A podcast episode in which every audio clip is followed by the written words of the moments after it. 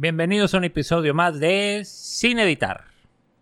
Este episodio especial porque nada más estamos dos.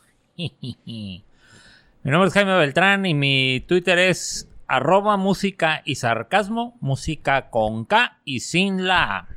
Y me acompaña el señor Antonio Solache y mi Twitter es arroba Antonio Solac. Ya ves, ya para no andar invitando a gente extraña. Ni modo, ni modo, le sacaron la- el parche. Eso nos pasa, eso les pasa por estar casados y con hijos, güey. Ah, Ya ves, y no nos critican. ¡Ja! Saludos, Son débiles. saludos para el Alex. ¿Dónde estás, Alex? Estamos esperando. Troches, Carlos y Carlos Cortés. Y Jorge, pero Jorge por lo menos ya tiene un buen pretexto. El Georgie. El George. Ah, esta raza. Te digo, cabrón, te digo, pero ahí están muy fieras. No, sí, ahí vamos a estar. Ay, Ya sabes cómo se las gastan.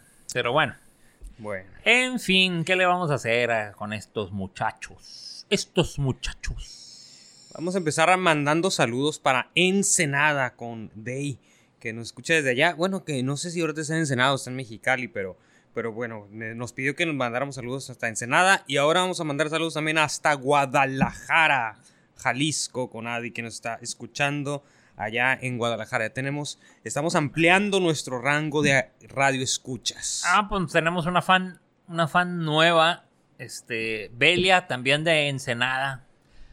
Saludos, Belis. ¿Quién es la Consen? Este, Belis, la Belia, desde Ensenada nos, nos escucha. Este, Tatiana, que nos escucha también aquí en, en Mexicali. Este, gracias por seguir este tremendo podcast. Este tremendo podcast de Sin Editar. Que hay un Sin Editar, hay otro podcast de Sin Editar. Que creo que es colombiano, pero hablan de arte.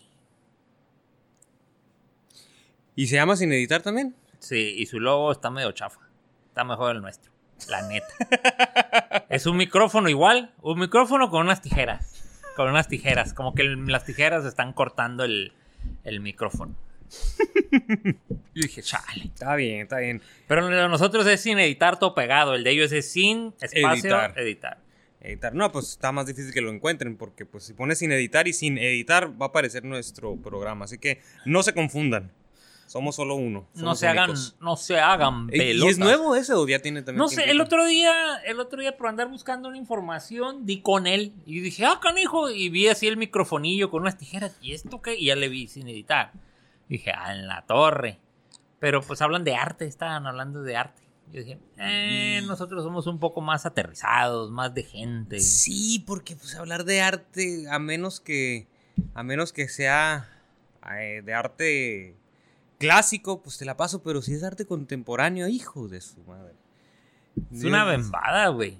de arte contemporáneo. ¿Cómo se llama esta, esta muchacha que sale con.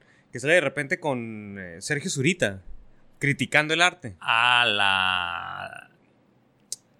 Ay, se me fue el nombre, aquí lo tenía. Hijo, ahorita lo estoy buscando. No me acuerdo. Abelina Lesper. Avelina Lesper. Avenida- Eh, sí es, Abelina Lesper. Si es con base en a- Adelina Les- Avelina Lesper, te la paso. Porque, ah, el arte actual, híjole.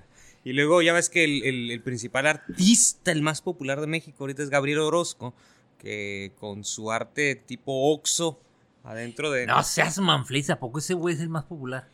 No sé si viste que le dejaron a cargo varias cosas a nivel nacional del arte por medio de la 4T. Hace, hace un Eh, mes, eh, esa- ay, hace Dios mío unos santo. meses estuvo, no, hace como unos dos, tres meses estuvo en una de las mañaneras.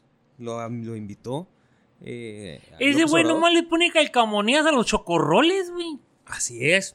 Le pone Pero unas dile a la- calcamonías ahí raras y ya te lo vende el chocorrol en 20 mil pesos. Pero dile a los curadores de arte que son los que es una saben. Es babosada una estupidez, pero así lo diría la Avelina Lesper, pero pues para que veas cuál es el nivel que tenemos en México acerca de conocimiento de arte, ¿no? Si, si, te, di, si te hablan con palabras bonitas y te marean, ya es arte. Entonces, porque el, porque el arte contemporáneo eso se trata nada más, no se trata nada, no se trata de, de lo que te hace sentir el artista a través de su obra, sino que se trata de lo que el artista te explica que debe de significar lo que ves en su obra. O sea, es una cuestión bien, bien rebuscada. Hay una película. Ay, hijo de su madre, se me olvidó el nombre, güey. Es una película, no me acuerdo si es alemana o francesa, donde se burlan del arte contemporáneo, güey. Es una galería, güey, y se supone que están, son muestras, son obras de arte, de, arte, son obras de arte contemporáneo, güey. Ajá. Entonces, la película es una crítica y una burla al arte contemporáneo, machín. O sea, nomás para decirte, hay una, una pieza donde es un puño de grava, güey, como con un letrerito, una cosa así, un puño de grava, haz de cuenta, sí. Entonces andan limpiando y vuelve de limpieza, ah, recoge esa madre y se la lleva, tierra. No, por resulta que era una super pieza, güey, de arte contemporáneo, valió madre. Fíjate, ahorita, ahorita, fíjate, hubieras ahorita que estamos hablando de eso, porque no, no trajimos ningún tema, ¿eh? no, no, de hecho, no. Y vamos a hablar de manera libre. Qué curada que está saliendo de este tema. Porque Jorge, el Georgie, el George, el Kudos, que no nos acompaña desde hace tiempo, él estuvo trabajando para la galería de la UABC en, en el, su tiempo de estudiante. Él estuvo trabajando aquí. Entonces, no, no me acuerdo quién era su jefe, ¿no? Que, que él era, que era el encargado de, de, de la galería de, de la UABC de la Universidad Autónoma de Baja California. Pero el caso es que hubo una muestra de arte contemporáneo. Entonces, pues, em, recuerdo que el Kudos, palabras más, palabras menos, sino que él nos clarifique después que venga. Pero me acuerdo que me comentó es que tampoco mi jefe estaba de acuerdo con eso. Dice, es una, es una estupidez el arte contemporáneo, pero bueno, pues dejaron la, la, muestra, ¿no? De, arte. Y dice que, que las personas que estaban llegando pues, estaban fotografiando todo, ¿no? Entonces, dice que de repente se le olvidó una caja en una parte a su jefe y veía que la gente llegaba y tomaba fotos porque era una caja en un lugar vacío. Entonces, eh, pero era parte del trabajo del, del, vato y tenía sus cosas de trabajo nada más. Entonces, nomás se le quedaba viendo la raza cómo le tomaba fotos a la caja y ya que se iba, la agarró y se la llevó y dice, ay, esta raza no tiene ni, ni idea de lo que, de lo que ¿Y, es, qué? ¿Y tú lo dejaste como algo conceptual? No, no, es micha, es nada más cosas que tengo que traje para el trabajo. Pero pues ahí la dejé, se me olvidó y esta la recogí. Y la raza tomándole fotos. La raza la tomaba ah, fotos, es una foto por el concepto y... La- y, no, y la bronca es que luego ellos mismos empiezan a alucinar sus ondas y, y sacan sus explicaciones bien elevadas. Acá, Era una caja que se le olvidó a alguien, Ah, punto. ¿sí? Se acabó, ¿Ah, sí? ya, eso era, ya. Ah, El otro día estaba viendo un documental, que no lo terminé de ver, por cierto. Porque la neta me empezó a dar sueño. de, que está en Netflix de la, del John Lennon y Yoko Ono. Yoko Ono es artista conceptual. Ajá. Según Ajá, yo, sí. yo pensé que eso y el arte moderno eran la misma cosa porque se parecen, pero bueno. Hasta ahorita, me, me- hasta ahorita que tú lo estás diciendo, me, estoy, me estás enterando de que no son lo mismo. Yo pensaba que era lo mismo. Pues no sé, güey, pues para mí parece lo mismo, pero Sí, bueno. arte conceptual. Mm, acúsome de que no sé de arte, güey. No sé de arte. Si estuviera mi novia Betty aquí, Betty sabe más o menos de arte. Yo ni más. Pero bueno. Le Este. preguntaremos a ella sobre arte contemporáneo. El asunto es de que estaban hablando de cómo se conocieron Yoko Ono y John Lennon. Entonces John Lennon dice que lo invitaron a una exposición de ella. Y pues fue. Dijo, "Eh, vamos. Y entonces platica de la maravillosa pieza, güey. La ma- maravillosa pieza de Yoko Ono que lo conquistó. güey. No, güey. Y cuando la explicó, y luego hay un en el pues es un documental, hay un video con la pieza, o sea, una imagen de la pieza y te quedas, no seas manflake. Te voy a decir que era la pieza, güey. Era una escalera, ¿ok? que tú te subías a la escalera y del techo colgaba un listón, un cordón con una lupa amarrada, güey. Entonces tú te subías a la escalera y agarrabas esa lupa y la apuntabas a un punto específico en el techo, porque te llevaba al techo de la galería. Y en el techo de la galería, cuando ponías la lupa, veías una palabra que estaba escrita en el techo, que era yes. Ya, güey, era todo. O sea, te tenías que subir, agarrar la lupa y, ay, dice yes. Y ahí se les. Y ahí se le iluminó a John Lennon y dijo, no, es que Y, ese es el sentido de la vida, el positivismo. Y tiene un rollote, güey. Y de ahí se enamoró de la Yoko Ono, güey. Entonces así como que, se, what ena- the se fuck? enamoró por la definición que él mismo inventó sobre aquello que vio. Que según esto la. Yoko Ono quiso decir al poner yes con letras Ay. mini, mini, minúsculas, güey, en el techo. Y de ahí se le ocurrió la canción Yesterday. Yo, no, esa es de Paul McCartney, güey. Sí, ya sé. No, güey, o sea, me quedé así como que, órale, no, pues estás bien perrón, vato, o sea, nice. No, no si es que quien, quien no la conozca debe de, debe de, debe de meterse en YouTube y poner Avelina Lesper. Avelina Lesper. Porque cuando se hizo popular ella fue gracias a una serie de, de videos de YouTube precisamente que hizo en donde visitaba galerías de arte moderno. En donde entrevistaba a los artistas, entre comillas, y estoy haciendo comillas con mis manos. en- en- eh, entrevistaba a los No artistas. nos ven, pero estamos haciendo. Ajá. Entrevistaba a los artistas preguntándoles sobre qué significa tu obra, ¿no? Y eran puros artistas jóvenes que iban empezando. Entonces, el artista le empezaba a explicar a Abelina Lesper con el micrófono, les empezaba a explicar, no, es que esto es un concepto que lo que indica es el vacío que tenemos en nuestra vida y bla, bla, bla. Ya que les terminaba de explicar a Abelina Lesper, enfrente del artista, Abelina Lesper volteaba a la cámara, ya sin ver al artista, pero el artista ahí a un lado de ella, sin ver a la cámara, y le decía a la cámara, y esto, eh, querido público, es una estupidez, porque lo único que...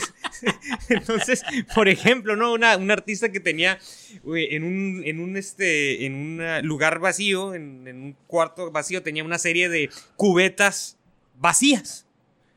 O, o con algún líquido, ¿no? Entonces le decía, no, que este es el vaciamiento de nuestra vida, bla, bla, bla. Entonces volteaba. Y se fijan, es una estupidez porque lo único que hay aquí es un cuarto con cubetas vacías. Y la, la artista se quedaba, ¿qué pedo? Entonces empezó a hacer ese tipo de críticas muy agudas y muy directas y entonces empezó a ser popular a Belina Lesper. Claro que ahorita los artistas actuales la, la odian, la aborrecen porque, como diría Jordan Peterson, el, psicólogo canadiense, porque todos esos artistas vienen del posmodernismo, y dice Jordan Peterson, y en el lenguaje posmoderno, los posmodernistas no tienen nada que decir. No tienen lenguaje, no tienen absolutamente nada que decir. Y todo lo que dicen son simplemente conceptos que ellos inventan para escucharse intelectuales, pero realmente, de- si ves en la profundidad de lo que están diciendo, no están diciendo en el fondo nada. Y esos son los artistas contemporáneos, no tienen nada que decir. Por eso, lo único que hacen es conceptualizar lo poco que tienen de, entre comillas, creatividad, que es poner, no sé, una cubeta vacía en medio de un cuarto blanco. No tienen nada que decir. Es un vacío. Es un vacío intelectual totalmente. Lo que pasa es que. Me estaba. Tú mandaste un dibujo al, al grupo de los Millennials. Sí. Que, que está el vato tirado y ¡ay, un doctor! Y ah, no, yo soy youtuber. Ah, yo soy blogger. Yo soy no sé qué. O no sé si lo Sí, mandaste tú yo- o lo mandó. No sé el- si yo lo mandé. O lo mandó el Kudos, güey. O sea, eh, o sea, era un vato tirado ahí y no había doctores en el grupo porque todo el mundo era, era creador de contenido. Yo soy youtuber, yo soy bloguero, yo soy no sé qué madre, ¿no? Este, yo tengo un podcast. yo tengo un podcast. Entonces, sí está así como que, what the hell, pues con la gente. Este, y eso del arte moderno tiene mucho tiempo desde que Andy Warhol puso una lata Campbell's, pintó una lata Campbell's o le tomó una foto a lata Campbell's y ya lo hicieron maravilloso. Y puso un plátano en una portada de un disco o usaron una pintura de un plátano en un disco y ya se hizo así como que wow. No recuerdo. No, ah, no sé si era una película o un, o un este. O una serie. En donde se trataba de unos. No, no. Me trato de acordar. Era de que viajaban en el tiempo. eh, o venían de otros. de otro planeta. O creo que era. Men in Black, güey. No, no recuerdo, pero el caso es que se, se topaban con Andy Warhol en una escena. Y Andy Warhol, pues ya sabes, ¿no? Muy estrafalario, con los cabellos pintados y todo. Ya sabes, ¿no? Todo mal hecho. Era, era su, su, personalidad de artista, ¿no? Entonces, eh, está en su, en, muy en su papel. y de repente le pregunta a uno de los curadores, Andy, oye, ¿qué, qué, qué, qué vamos a hacer o cuál va a ser tu siguiente obra? Y el Andy en su papel le dice, ah, yo creo que voy a comer una hamburguesa mientras estoy haciendo del baño. ¡Oh! Grande, y lo vamos a grabar. ¡Oh, grandísimo! Entonces ya después Andy se va con los personajes principales, que me parece que era Men in Black, y, y se esconden en un... Eh, se lo entrevistan adentro de un cuarto, ¿no? Cierran el cuarto, y en cuanto cierran el cuarto, Andy, se, Andy Warhol se quita la peluca y dice, estoy hasta la madre de esto. Dice, es una estupidez. Dice, ¿qué, qué hago? Es una estupidez. Oye, pero, pero si eres un gran artista en esta época. No, no, lo único que hice fue pintar una maldita sopa Campbell's para ver si me dejaban en paz para decirles que no tengo ninguna, nada de imaginación. Y fue lo más famoso que he hecho. No manches, dice, no puedo creer que esta sociedad sea tan estúpida. Dice, por eso ahorita, ¿qué hago? No sé, comer hamburguesa mientras estoy cagando, no sé. No sé qué hago para que ya me dejen en paz. Y entre, dice, y entre más estupidez, estupideces digo, más, más famoso soy. Ya no soporto este planeta. Pero... La gente, la gente que le busca una interpretación a. A la nada. A la nada. Fíjate que ayer estaba precisamente platicando con Jorge, con, con el Kudos. Justamente. Estaba platicando de. De estas cuestiones. Porque resulta que. Sal, estaba viendo. Todos los días me echo el, el programa de Broso, ¿no? Que me gusta de repente las críticas de Broso, pero de repente se va por, por el lado muy progre en su forma de pensar y sus invitados. Nunca invita a nadie que esté en contra sinceramente, nunca invita a nadie que esté en contra de su pensamiento, Bruce, de su manera de pensar. Entonces, este, está este, eh, eh, este personaje que, que invita una vez a la semana, que es un lector. Se llama, híjole, se me fue el nombre, que siempre, siempre te está diciendo, eh, invitando a la lectura, trae un nuevo libro a la mesa y dice, ¿qué estás, qué estás leyendo? Eh, Javier Aranda se llama. Y creo que sale los jueves. Entonces le dice, yo, ¿qué estará leyendo Javier Aranda? Y lo presenta, ¿no? Y Javier Aranda dice, no, pues mira, ahora estoy leyendo con una voz muy profunda Javier Aranda. Y mira, lo que pasa es que esta, en esta ocasión me topé con un libro en la librería y empieza a, a relatar, rollo. Eh, a tirar su rollo. Entonces, habló esta semana, el jueves, habló de una de una niña, una niña literalmente hablando, ¿no? Es una niña de unos 14, no sé si ahorita ya tiene 14, ya será una adolescente, 14, 15 años, que hace unos años, a la edad de 12 años, lo dijo Javier Aranda, se hizo famosa, se hizo popular. ¿Por qué? Porque la niña en su escuela le estaban platicando del calentamiento global. Y la niña se espantó por, por, la, por la cuestión del calentamiento global. Entonces comenta Javier Aranda. Y este. Y entonces la niña empezó a entrevistar a científicos para saber más del calentamiento global y, le entró una, una angustia tremenda por, por, el planeta y empezó a hacer todo un movimiento mundial a favor del planeta, en contra del calentamiento global, empezando por ella misma, dice, y se hizo vegana. Y entonces en su familia no la aceptaban porque total de que terminó convenciendo a la familia y la familia se hizo vegana. Gracias a la niña se implementó lo que va, lo que va a hacer la primera, el primer día mañana, creo que dijo era el primer día, es decir, ayer viernes, que era el viernes mundial a favor del planeta, en contra del calentamiento global. Entonces, un movimiento mundial.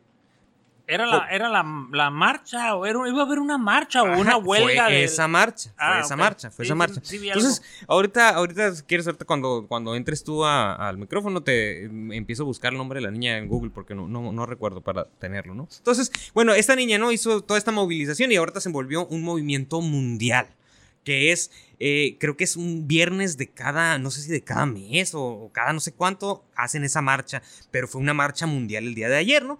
Y esta empezaron a, poner imágenes en varios noticieros, la primera vez que yo lo escuchaba fue antier con Javier Aranda en, el programa de Broso, y entonces ya em, me empecé a dar cuenta el día de ayer que existió esta marcha mundial, ¿no?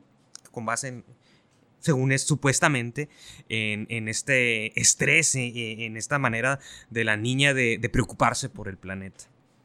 Entonces, estaba comentando con, con Kudos.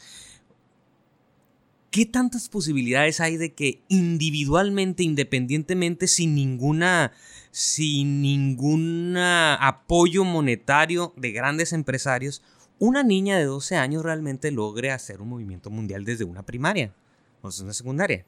¿Qué tan, qué tan viable es? ¿Qué tan probable? ¿Qué tan probable? Entonces le digo, a, le digo a Kudos, o sea, esto ya nos lleva a las primeras suspicacias. A ver, obviamente que los grandes em, emporios de dinero, los grandes empresarios que quieren dar a conocer esta cuestión del calentamiento global, tomaron a esta niña y la pusieron en los medios de comunicación, la hicieron famosa y formaron este movimiento mundial en torno a la imagen de una menor, de una niña. ¿Eso está bien o está mal? No sé, le dije. Eh, vamos a dejarlo en que simplemente sucedió. Pero lo que le comentaba es implementar lo, de lo que ya habíamos hablado en otros podcasts, la religión del ecologismo. Es un movimiento mundial, es una religión, el ecologismo, donde te tachan de loco, de lunático si dices que estás en contra del calentamiento global, si dices que el calentamiento global no existe. Sí, sí existe, pero no está provocado directamente por el ser humano. Entonces ya, eres un loco, ¿no? Por eso. Tienes que apegarte a las normas establecidas. Y le dije, Jorge, ¿qué tan ¿Qué tan subjetivo es un movimiento en contra del calentamiento global? O sea, ponte a pensar lo subjetivo que es. Marchar en contra. ¿Cómo vas a marchar en contra del calentamiento global? ¿Cómo vas a marchar en contra de, algo, de, algo que no está en tus manos? O sea, ¿cómo? Oye, vamos a marchar para qué? Para que ya no haya calentamiento global y que el planeta va a decir, ah, sí, no, disculpa, no, ya no me voy a sobrecalentar. O sea, no, la marcha es para que ya no contaminen. Ok, ¿Contra qué quieres que no contaminen el planeta? No, pues contra los popotes. Bueno, pues entonces plántate afuera de las fábricas de popotes y haz una marcha afuera de las fábricas de popotes para que las cierren. No, pues que en contra de las bolsas que fabrican de plástico para la Walmart. Ah, bueno, pues plántate afuera de, de las fábricas de bolsas de plástico. Le dije, pero es algo tan subjetivo este movimiento.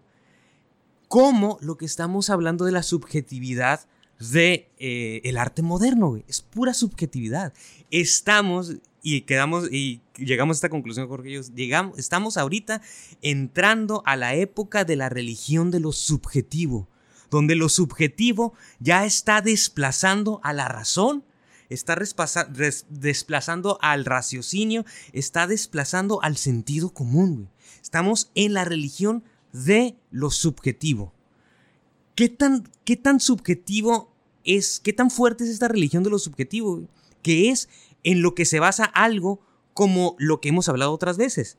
Los movimientos, por ejemplo, LGBT, es algo subjetivo. Es, yo quiero verme así.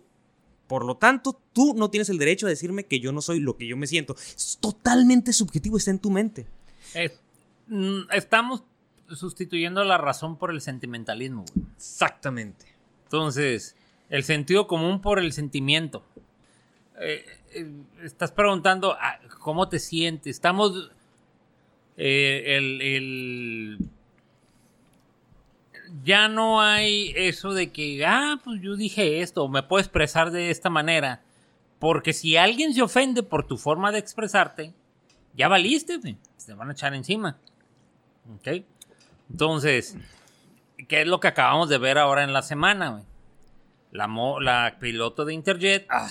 que dijo, acabó, pues estaría bueno para mandar una, tirar una bomba ahí en el, en el zócalo con el desgarriate de los, de los, ¿cómo se llama? Del, del grito. Del grito de la independencia. Del grito de independencia. ¿Y, qué fue lo pasado? Se le echaron a la yugular. No, quieres matar gente. Y que no sé qué. Y, le hicieron todo un drama. Que la corran por andar teniendo esos malos pensamientos. Y una bola de babosada. Luego sale el, señor este, el Salmerón, celebrando a unos vatos que mataron a un empresario en los setentas. Pues lógicamente se le echaron encima. Y el vato lo que contesta es, la derecha que es intolerante, la, derecha intolerante.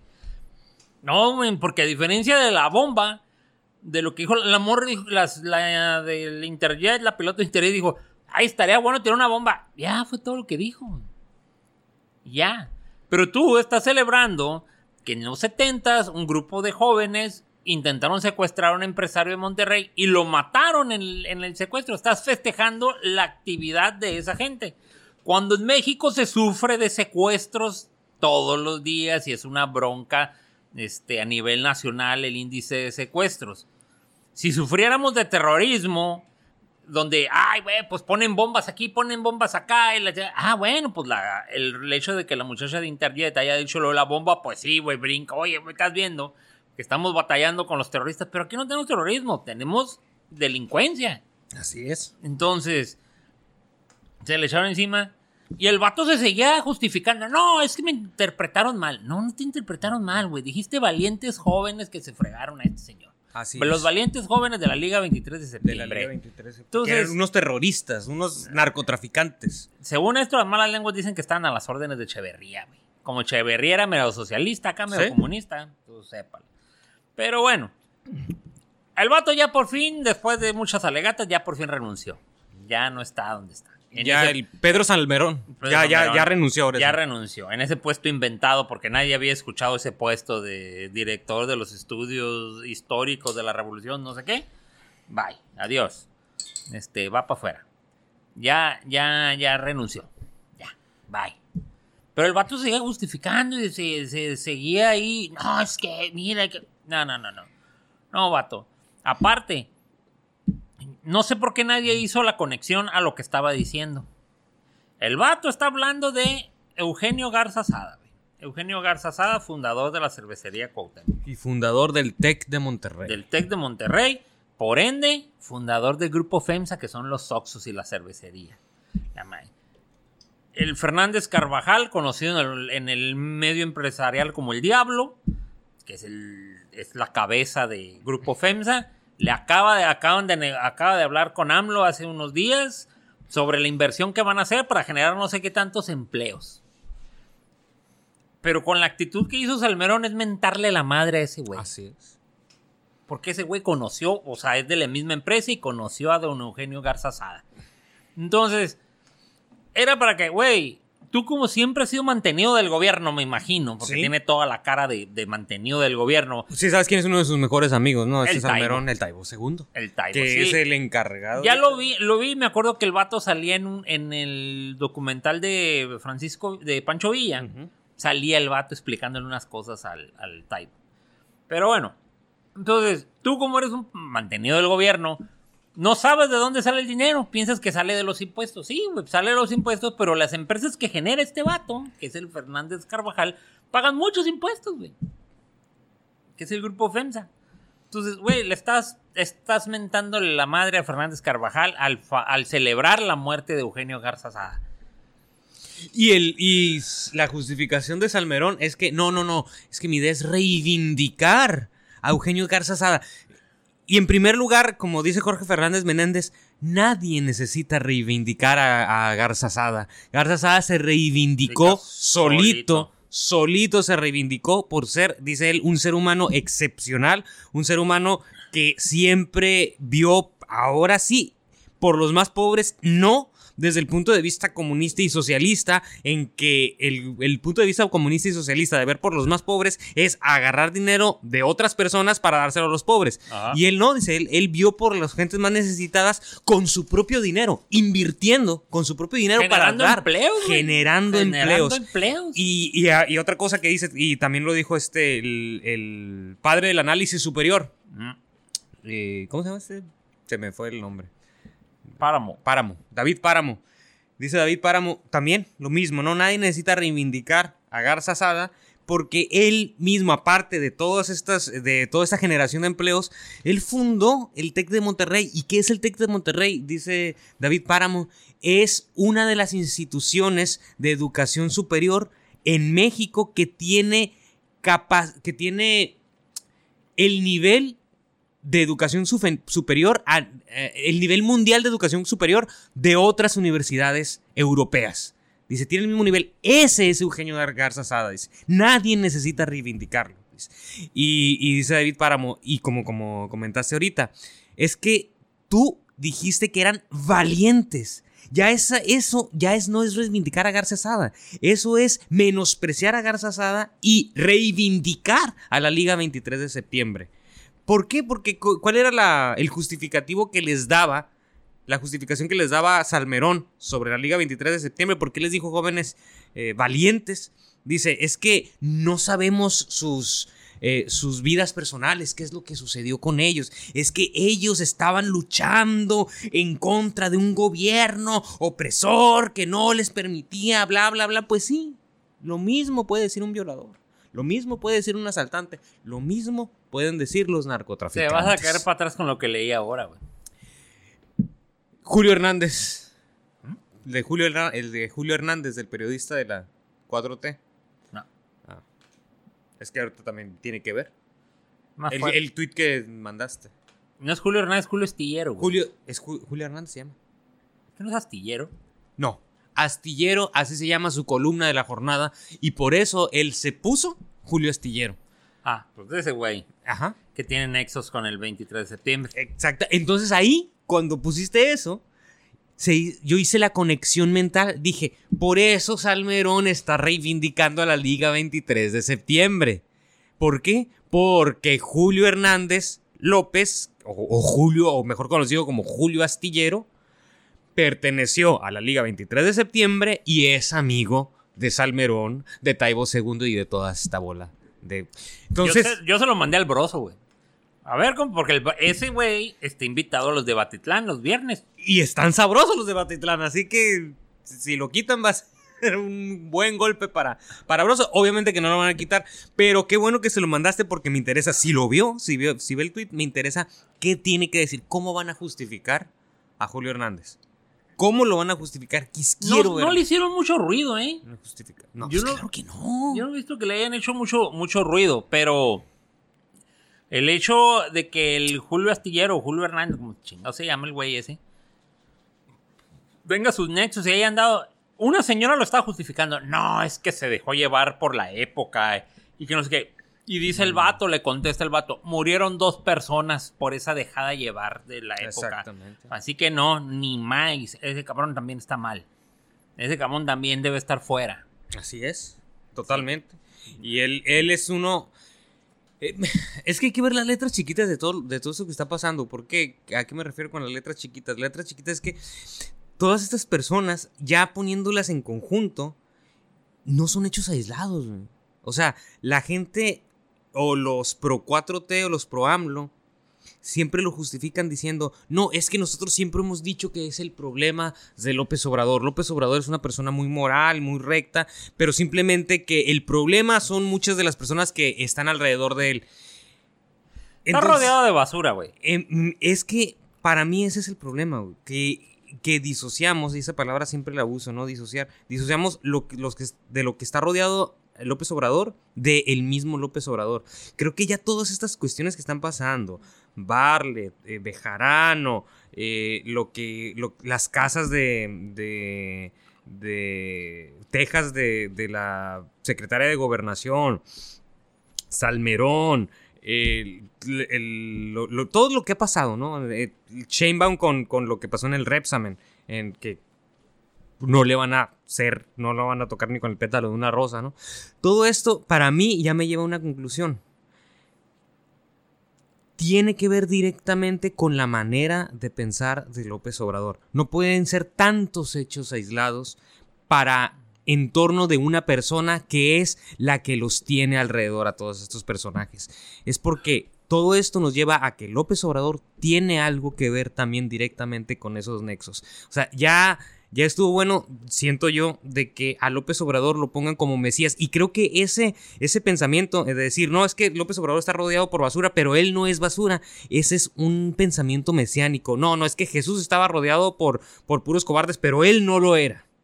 Es una manera muy biblista, muy mesiánica de ver a López Obrador. Es que a López Obrador lo ven como mesiánico. Así es, así es. y ese, ese, es el problema. Esa es la bronca. Esa es, ese es toda la bronca. El vato, este, el vato se siente un iluminado.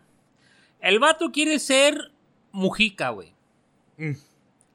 El vato quiere ser Mujica, pero se le olvida que ya hay un Mujica, güey. No necesitamos otro.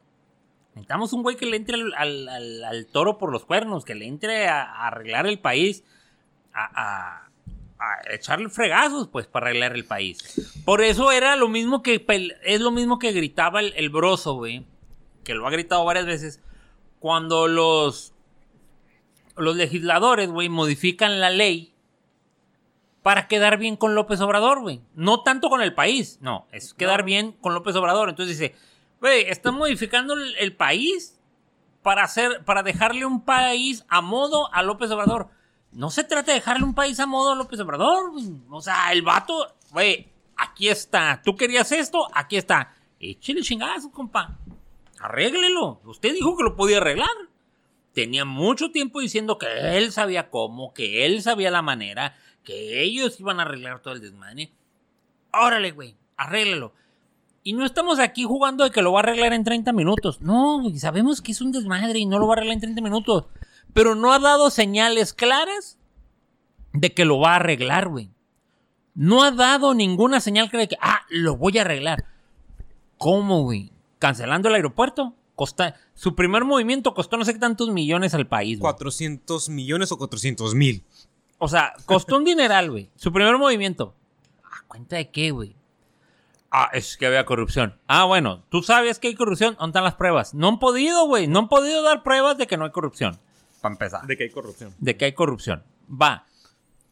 Sencillamente lo agarras, el proyecto. A ver, mijito, somos una nueva administración, necesitamos ver ese proyecto. Ta, ta, ta, ta, ta, ta. Lo revisamos. Ok, estamos de acuerdo hasta aquí. A partir de aquí, modifícale esto, modifícale. Lo podían ellos convertir a su forma. Y san se acabó. Y no le iba a costar tanto dinero al Estado. Pero el vato se quiso montar en su macho y dijo, ah, sí, yo lo cancelo. Cancélalo, pues. Es que es lo que está haciendo, montarse en su macho para todo. Ajá. Entonces, ya se aferró a su Pinky Tren Maya que ya le dijeron que valió más. Ya se montó en lo de la refinería de dos bocas que también ya le dijeron que va a tronar. Ah, ahí está el vato.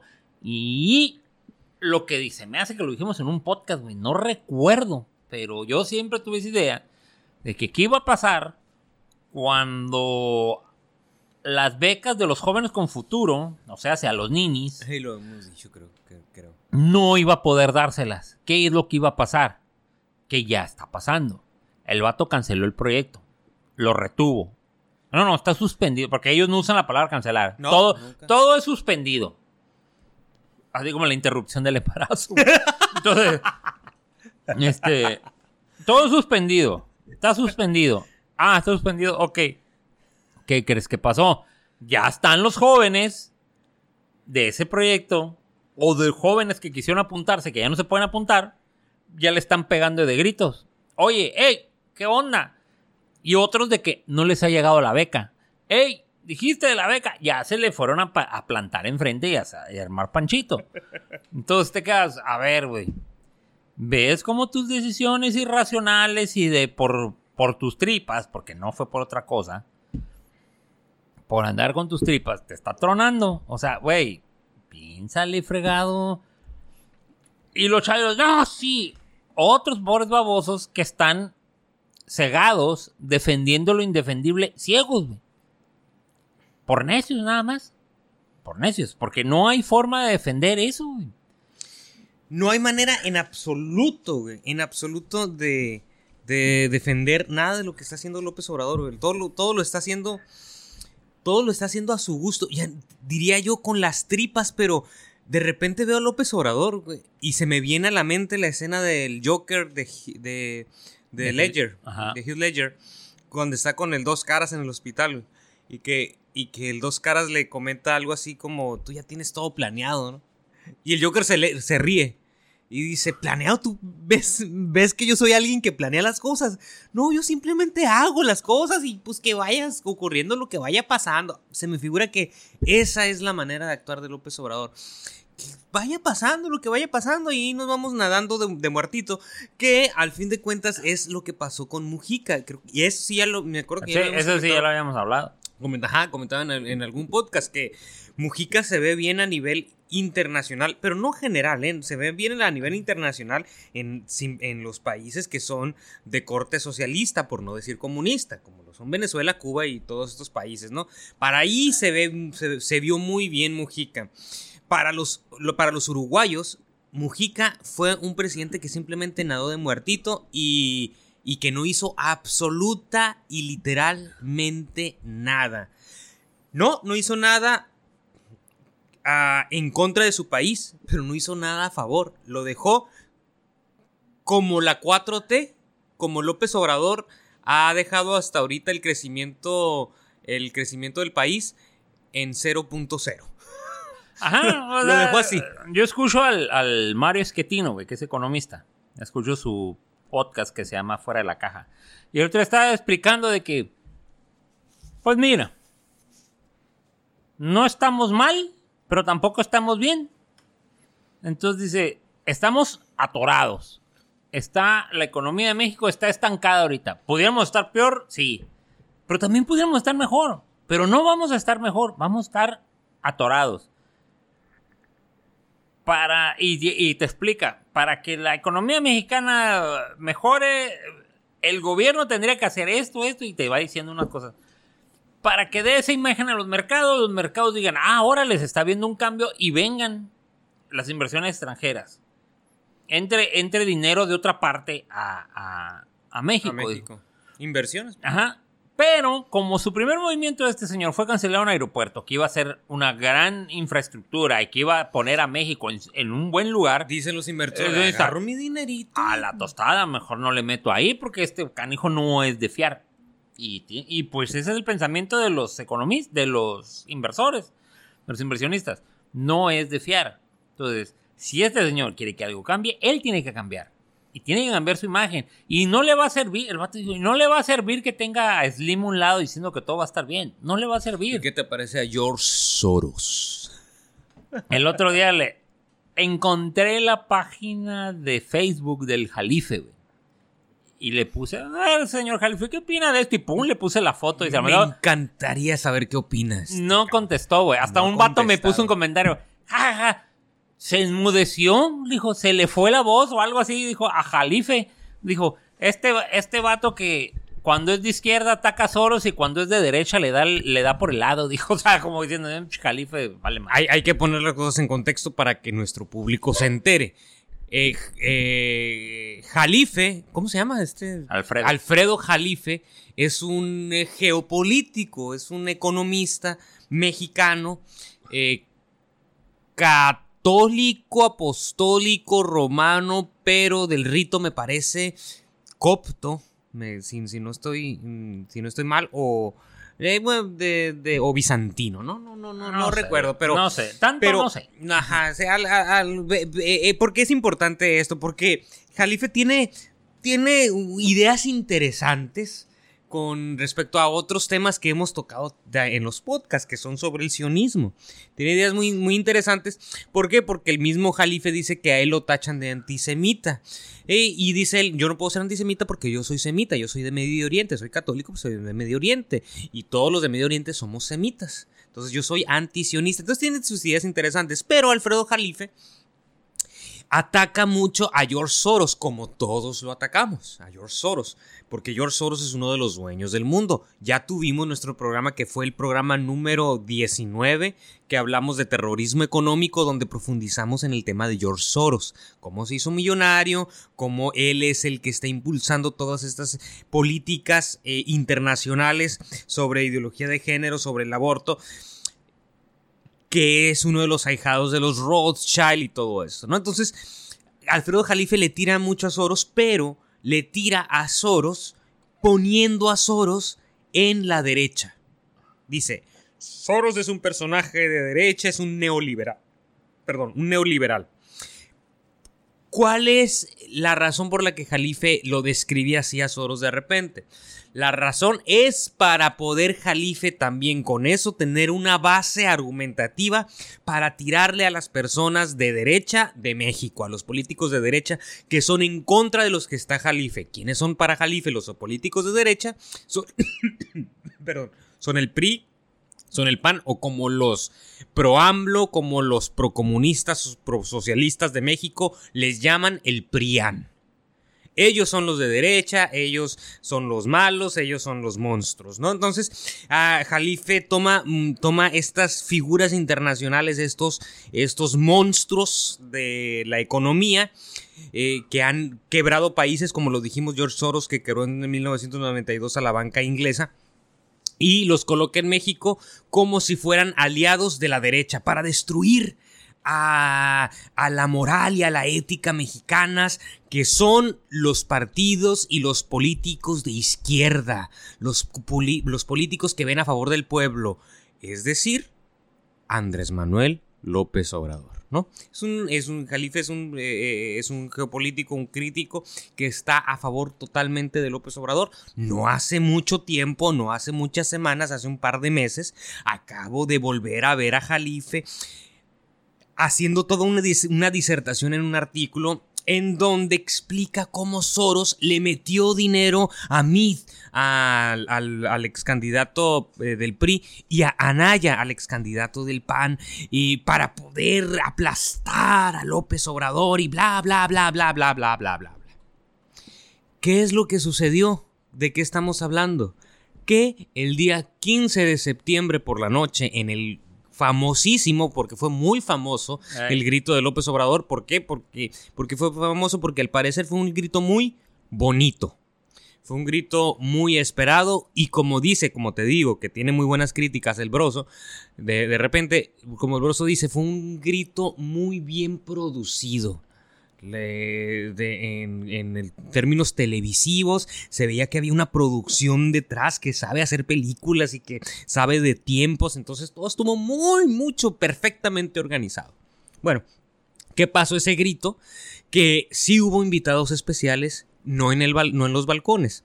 Que sí hubo una, una reunión de personas muy allegadas o muy, muy poderosas dentro de Palacio Nacional, no en los balcones. ¿En sí, pero no los enfocaron, No, salieron, no salieron cámara. ¿En dónde estaban? Estaban en el patio central de Palacio Nacional, en donde se les hizo una fiesta privada. No iban a estar con la chusma, no iban a estar con la gente que estaba en, en la plancha del Zócalo. Y estuvo eh, circulando una imagen a partir del 17 de septiembre en donde estaba, no sé si es un general, un coronel, alguien del ejército, por, lo menos tenía vestimenta aparentemente del ejército de mexicano, saludando a un personaje que se veía su rostro simplemente de perfil y que todo apuntaba, por lo menos se parecía mucho, a George Soros.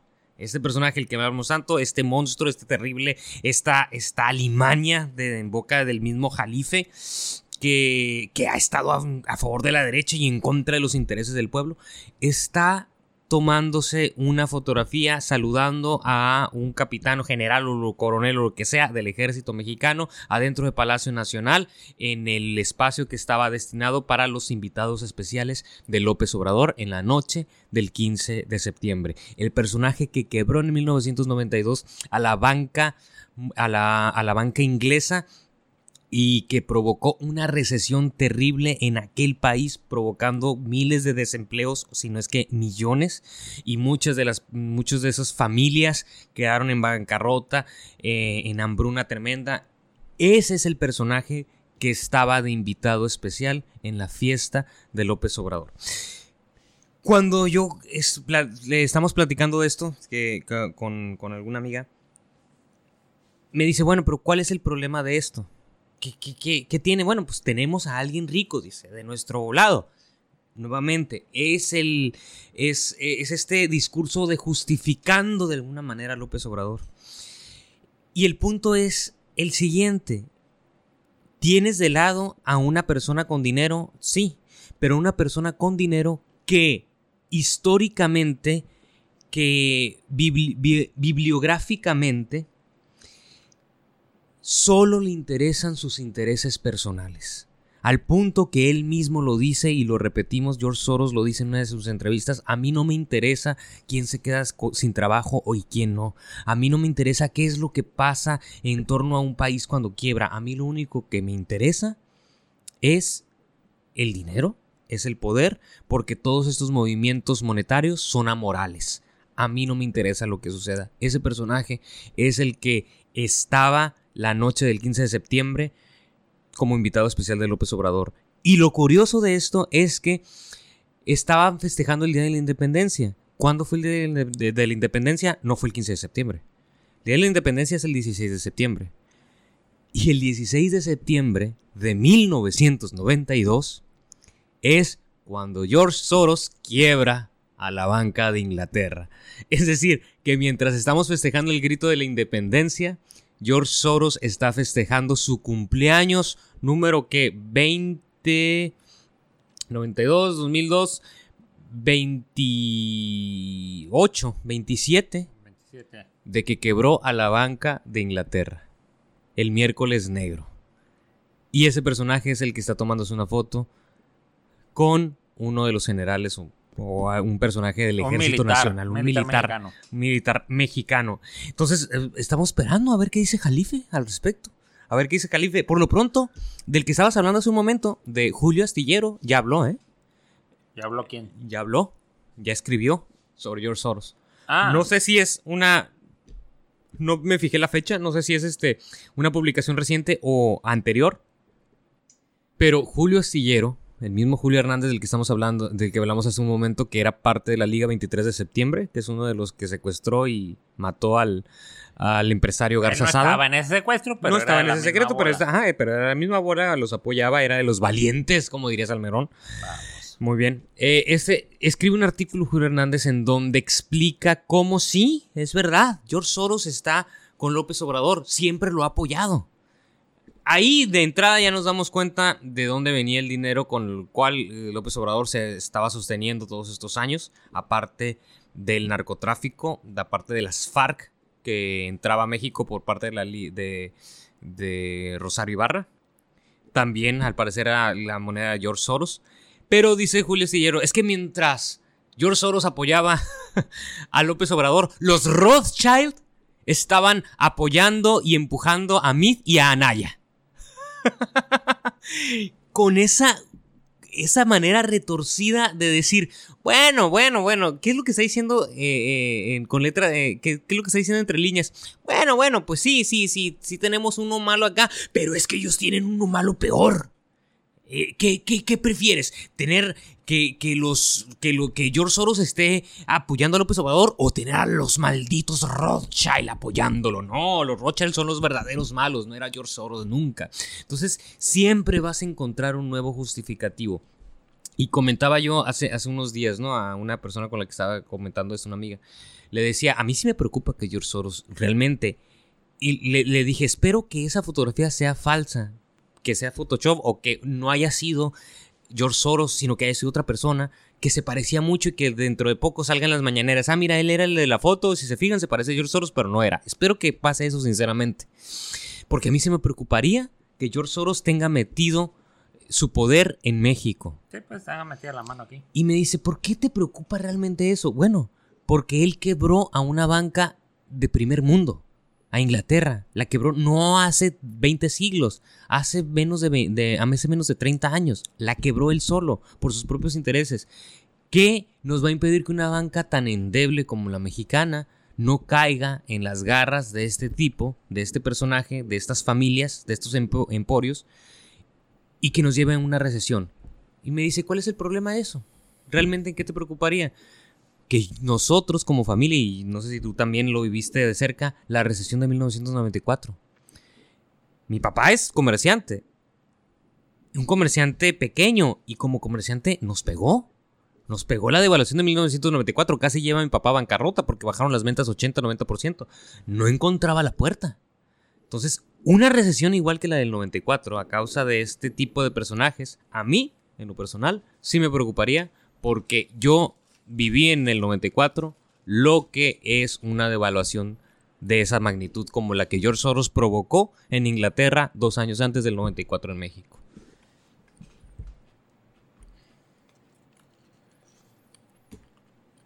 Mm, no va a generar nada porque tiene sus intereses aquí. Tiene sus intereses aquí ese güey. Eh, Sabemos que el George Soros está empujando toda la, la agenda LGBT y la agenda este, a favor del aborto, la está, él la está empujando. Este, se sabe que él es de los organizadores de estas famosas caminatas, todas las, las ondeadas estas de los hondureños y todo este desgarriate, las, ¿cómo se llaman? Caravanas. Las caravanas migrantes vienen por ese lado. Le quiere complicar la vida a Trump, porque Trump no es de sus preferencias. Entonces, eso es lo que está haciendo. Y México es el puente para llegar a eso. Es todo. No nos va a querer perjudicar, al contrario. Le va a soltar dinero a López Obrador ahorita que López Obrador necesita más dinero para todos sus múltiples proyectos que quiere hacer. A este vato les va a soltar feria.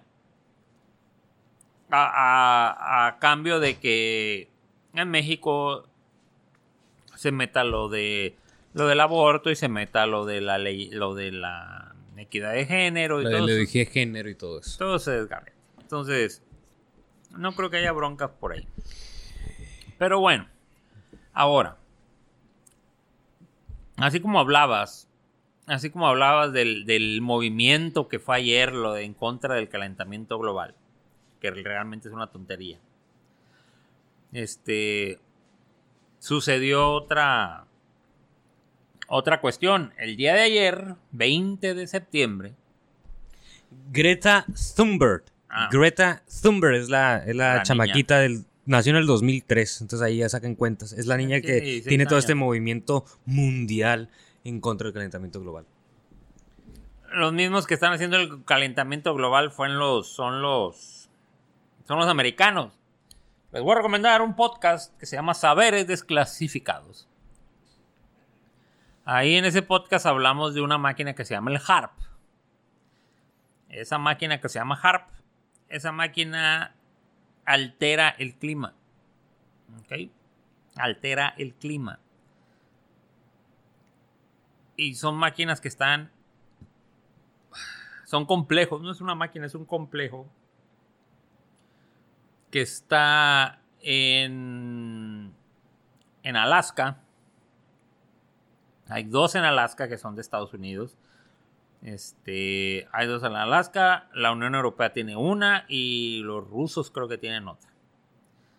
Ok, es todo. Esa máquina funciona de la siguiente manera: avienta ondas de baja frecuencia hacia, hacia la ionosfera y eso genera el cambio de los, el flujo de presión del aire y eso genera que eh, el flujo de presión del agua, del agua que está en la atmósfera, la, la cambian con esa máquina.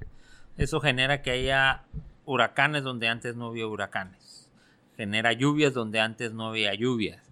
Pero genera lluvias mal, este, maliciosas, pues lluvias malignas que se convierten en inundación. Entonces, eso el calentamiento global se está convirtiendo en un arma que los, eh, los Estados Unidos tienen muy bien estudiada. Y muy bien controlada, ¿no? Así es. Entonces, eh, en fin. Ahora, eh, lo que les comentaba es de que se generó eh, esta actividad en YouTube y tuvo en YouTube, en Facebook y tuvo gran éxito. Este, que se llamó Storm Area 51. O sea, de el Storm, la tormenta en el área 51. eh, que es de un condado de Nevada, donde está el área 51 Y- entre comillas, secreta. entre comillas, secreta. Pues esto generó gran escándalo. Se apuntaron 2 millones de personas para asistir a ese evento, ir a invadir el área 51. Este. Y como todo evento norteamericano, terminó en pachanga. O sea, no hubo Sí. tremenda invasión. Sí arrestaron gente, sí, a la gente que se acercó de más. Eh, a los primeros que arrestaron fueron a dos muchachos, dos ciudadanos holandeses. Los arrestaron por andar cerca del cerco, cerca de la valla de- eh, perimetral. Los arrestaron, entonces les dieron a escoger o un año de bote o se regresaban a su tierra y ya no podían volver, estaban tan vetados de volver a Estados Unidos. Entonces, pues los muchachos pagaron una multa de 2.500 dólares y se regresaron a su país. Sin ya poder volver nunca. Sí, ya no pueden volver. Este, también arrestaron otra. Hubo como tres o cuatro arrestos de personas. Todo lo demás fue pura pachanga. De hecho, ya estando ahí, pues el, hay un museo alienígena ahí donde hay este, cuestiones de Roswell y todo este rollo. Muy famoso, entonces la gente pues iba para allá. Hubo eventos. Y continúan, ¿eh? Sí, hay un concierto. De hecho, se convirtió el, en Alien Stock, como Woodstock, pero este es el Alien Stock. Y que se termina mañana domingo. Ah. Todavía, pues, alcanzan a llegar todavía. Así es. Entonces, pues se terminó una gran pachanga, ¿no? Entonces ya el pueblito ya recuperó su, su feria, pues todo lo que generaron ahí. Y ahí quedó la gran hazaña de la invasión al área, la invasión al área 51, ¿no? Que el gobierno de Estados Unidos ya había amenazado donde cualquiera que se acerque, nosotros tenemos autoridad, tenemos el, permiso para, para disparar. Para disparar, entonces, pues parece que no le disparaban a nadie, no más que si, si arrestaron, si arrestaron gente, pero todo lo demás fue pura pachanga. hasta ahorita hasta este momento. Ahorita están empachangados allá. Sí, y que iban a ser varias bandas locales, ¿no? De, ahí mismo, de la, de la zona circundante que iban a estar tocando estos tres días de Woodstock, pero para alienígenas. Alienstock le pusieron. están a, a, dos horas de Las Vegas, están. Estuvo muy bien porque estuvo, estuvo, está curado porque me entrevistaron uno de los, de los morros que había ido y dice, mira, yo ya sabía que no íbamos a, invadir el área 51, es algo muy improbable. Pero dice él, pero ¿quién, realmente quién no iba a querer estar aquí?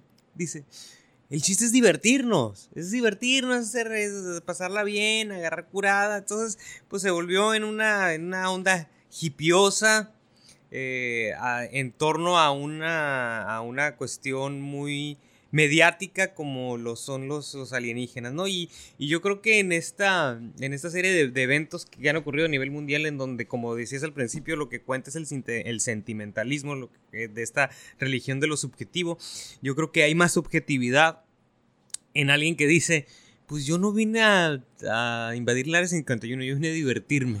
Yo creo que hay más razonamiento, más raciocinio, más sentido común en una persona así, con ese pensamiento tan sencillo, que en todo lo demás que estamos viendo a nivel mundial. Justo ahora, justo eh, eh, hoy venimos saliendo hace un, hace un momento de, de, lo que es la marcha por la vida. ¿Y en qué consiste la marcha por la vida? La marcha por la vida es, bueno, no, no, el, el aborto no, ¿no? Vida sí y aborto no. Y es simplemente contrarrestar. El, el, el argumento es pues contrarrestar simplemente esa religión de lo subjetivo. ¿Qué es lo objetivo? Que existe una vida dentro del vientre. Eso es, objetivo. Ahí está. Quieras que no, el, argumento a favor del aborto es, sí, sí existe una vida, pero no tiene cerebro, no piensa, no puede escribir poesía. eso es, ese es el pensamiento pro aborto, ¿no? Pero el pensamiento por la vida es, es una vida y punto. Ahí nadie lo puede negar. Es algo objetivo, concreto, científico. Ahí está. Es la vida.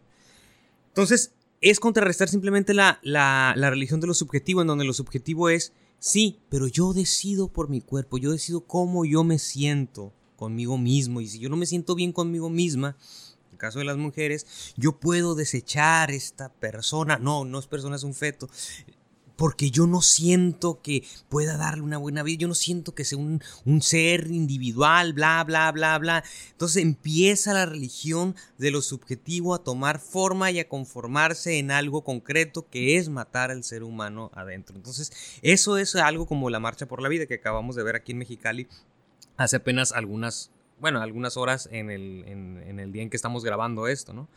Eh, pero, pero es eso, pues, es, es, este, es contrarrestar esta religión de lo subjetivo. Y fíjate que con, respecto a eso, hace unos días también eh, estuvo este Agustín Laje, el escritor de, uno de los, eh, de los coescritores del libro negro de la nueva izquierda.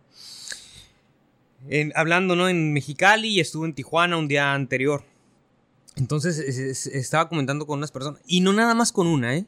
Desde entonces, de hace 3, 4 días, con 3, 4 personas para si alguien escucha que no diga, ay, me estás mencionando a mí. No, no, no. 3 o 4 personas diferentes en los últimos días me dieron los mismos argumentos para ver hasta dónde llega la religión de lo subjetivo. Me dijeron, no, es que estoy en contra del aborto. Por ejemplo, una chamaquita de 16 años que se mete con su novio y que está embarazada. No, no, no, estoy en contra del aborto porque fue tu decisión. Hasta ahí estamos bien. Pero, si es una persona a la que violaron, ahí sí yo no sabría. Tres, cuatro personas, cinco diferentes me dijeron el mismo argumento. Ahí sí yo ya no sabría en qué postura ponerme. ¿Por qué? Porque pues yo, yo no estoy en esos zapatos. Para mí la respuesta es, a ver, entonces para ti no es un ser vivo el que está dentro. No, no, sí es un ser vivo. Claro que sí es. Eso estoy convencido. Completamente estoy convencido de que es un ser vivo. Pero en el caso de una violación, no, pues es que ahí sí hay que ver por cómo se siente esta otra persona. Y, es que va a tener el rostro de su violador en ese niño que van a hacer. Tas, tas, tas, tas. Entonces ahí sí no sabría. ¿Qué están diciendo con el no sabría? Estoy a favor del aborto, cuando es por violación. Entonces siempre pregunté la, hice la misma pregunta en todos los casos que me decían eso. Entonces, ¿cuál es la diferencia entre que esta persona aborte al niño dentro del vientre o lo aborte afuera del vientre? No, es que fuera ese asesinato. Es lo mismo adentro del vientre. Es asesinato. Sí, sí, sí, pero es que es diferente. Estás perdiendo el punto. Porque el punto. No, no, no es que el punto concreto aquí, real, objetivo, es que por más que una persona diga que cree conscientemente y científicamente que lo que está dentro del vientre es un ser vivo, si tú crees que es un ser vivo, debería de ser para ti lo mismo matarlo adentro que matarlo afuera. Debería ser exactamente lo mismo. Entonces en el momento en que tú dices, sí, pero en el caso de una violación, en el momento en que tú pones un justificativo, una argumentación para ponerte a favor de algo que está en contra de la vida, en ese momento le quitaste la dignidad de ser humano y de persona viva a ese ser que está dentro. En ese momento. Por lo tanto, todo lo demás que tú digas ya no tiene validez. Si te sales de eso, simplemente para decir, en este caso específico, sí estoy de acuerdo, entonces ese ser humano nunca ha sido un ser humano para ti, nunca ha sido un ser vivo. No, sí, no, nunca ha sido. Dice Jordan Peterson, volviendo al, psicólogo, uno no es lo que dice, sino lo que hace. Lo que tú digas de ti mismo no me dice nada de ti. Lo único que me dice lo que dices de ti mismo es lo que tú quieres que yo vea en ti. Pero realmente quien tú eres es como tú actúas. Entonces en este caso, cuando tú dices estoy en contra del aborto porque yo sé que es una vida, excepto en este caso en específico, esa excepción me dice más de lo que crees de la vida que está dentro del vientre que todos los demás argumentos que tengas del ser humano fuera de esa excepción. Es decir, alguien que dice sí, pero excepto en este caso, es alguien que nunca ha considerado un ser humano a una persona que está dentro del vientre. Es la religión de lo subjetivo, otra vez. Mira, dijo el Dave Chappelle. Excelente, genial. Dave Chappelle, que su stand-up está ahí en Netflix. Stick and Bone se llama el nuevo. El vato dijo: Mira, si lo quieres tener, tenlo. Si lo quieres abortar, abórtalo. No es mi bronca. A todas las mujeres son libres de decidir. Nada más que sí te voy a decir algo. Si lo vas a abortar, si tienes tanto valor para abortarlo, tú págalo. Y si tienes tanto valor para tenerlo, tú págalo. Yo no pienso pagar ni madre, dijo el vato. Primero se había ganado a todas las mujeres del público y luego todas se le quedaron. ¿eh? Todos empezaron a decir. Sí, cuando, cuando dijo eso, todos. ¡Ah! Cuando dijo, no, a ver. las palabras exactas que dijo fueron. A ver, no me importa de qué religión eras ni en qué creas. Si tú tienes un miembro, si tú tienes un pene, debes de quedarte afuera de esta discusión. Ajá, o sea, no quedarte tienes, callado. no Tú- tienes derecho a opinar. Y todas las mujeres. "¡Eh! ¡Eh!". Y dice Bel Chapel, eso es justicia. Y dice Bel Chapel, pero mujeres, para ser justo con nosotros los hombres, si al final tú decides tener ese bebé, yo tengo derecho a no pagar por él. Dice, tú, de- tú abortas porque es tu derecho, es tu decisión. Muy bien, es mi dinero, es mi decisión. Ajá. Y todos, no, las mujeres no. Ah, a ver, a ver, a ver, y luego dice, dice, if you have the, if you have the right to kill this motherfucker, Ajá. dice, tú tienes el derecho de matar a este hijo de perra, yo tengo el derecho por lo menos de abandonarlo. Muy perrón, güey. Está muy cura. Y son. Te lo dice en dos minutos. En dos minutos te, derrumba todo el argumento sentimentaloide a favor del aborto. En dos minutos te lo derrumba. Y con. Con humor. y hay una. un- un- eh, un stand-up que, que me estaba. Que me estaba contando el Kudos. eh, ayer también que estaba platicando con él. Que me dice. El vato dice, está platicando que lo habían criticado por hacer chistes en contra eh, de los eh, de los trans, eh, de los transgénero de los transgénero, ¿no? Entonces dice, ¿por qué? Porque cuando estaba haciendo, yo estaba haciendo chistes de transgénero y yo veía un transgénero a una mujer transexual, que a una, a una chica trans, dice que estaba en el público, estaba en primera fila, y se estaba riendo, y se estaba carcajeando, y, y, y cada vez que yo decía un chiste, yo la volteaba a ver, y se reía, y dice, de hecho todo el público los, la volteaba a ver, y, y veían su aprobación, y si se reía, todos se reían. Entonces dice, entonces de repente al final del, del acto me la encontré, ¿no? En el, en el bar, estaba tomando una, una cerveza y me invitó, hey, ven, ven para acá. Y ahí estaba yo con ella platicando. Entonces dice, mira, ven, Chapel, mira, ven.